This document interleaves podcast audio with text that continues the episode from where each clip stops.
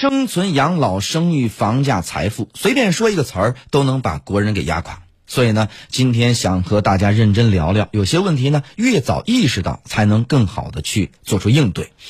我知道呢，大家每天呢忙碌于自己的工作生活当中，很难有时间对这个大环境有个有这个个体就是整体的这么一个感知啊。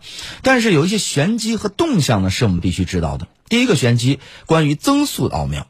今年的这个政府工作报告指出啊，今年发展主要预期目标是国内生产总值增长百分之六以上，这引发了各国媒体的热议。这个增速与世界顶级金融机构的预测存在巨大的水位落差。不久前，呃，摩根士丹利，包括像高盛、花旗、德意志银行，预计二零二一年中国 GDP 增速为百分之七点五到百分之九点五之间。世界银行组织预测呢，中国的经济增速在二零二一年将攀升至百分之七点九。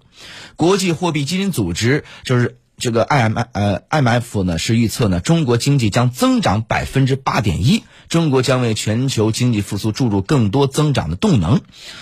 如果我们呢将视角转换到国内。那么，中国科学院预测科学研究中心也是颇为乐观的。该机构呢认为，二零二一年中国经济将快速回升，预计 GDP 的增速为百分之八点五左右。同时，预计二零二一年我国的经济增长将呈现前高后低的这么一个趋势。在全球经济一片这个颓废颓靡当中啊，世界顶级金融机构不仅对中国依旧保持了很高的期待，而且呢，相差足足两个百分点。这在过往十年里是非常少见的，但是这也说明啊，中央保持了极为务实的一面，希望能够留给地方的高质量发展的一个空间，给予各省区产业结构调整的更大耐心。在十一号下午的总理回答中外记者的提问当中啊，也是再次明确说，现在我们的经济总量达到一百万亿元，增长百分之六就是六万亿元呐。这个，而且我们说百分之六以上是开了口子，实际过程当中也可能会增长的更高一点。但是我们不是在定计划，我们是在引导预期。一时走得快不一定走得稳，只有走得稳才能走得更有力。我觉得总理这话说的特别好啊。总而言之，今年的政府工作报告呢指出的百分之六以上的这个增速目标呢，是结合了当下的国际国内环境综合考虑而出的。这里的“以上”两个字儿，说明我国对二零二一年的经济形势持谨慎乐观态度。百分之六只是底线，二零二一年的增速尚不封顶。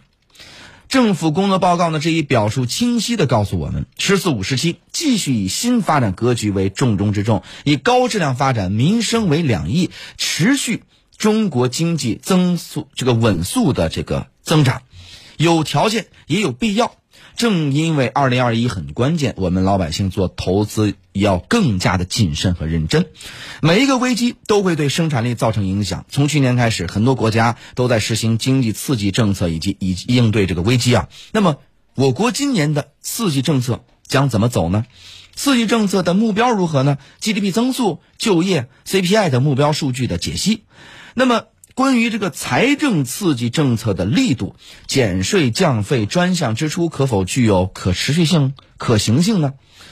那么，包括这个货币政策稳健的内涵究竟怎么去理解？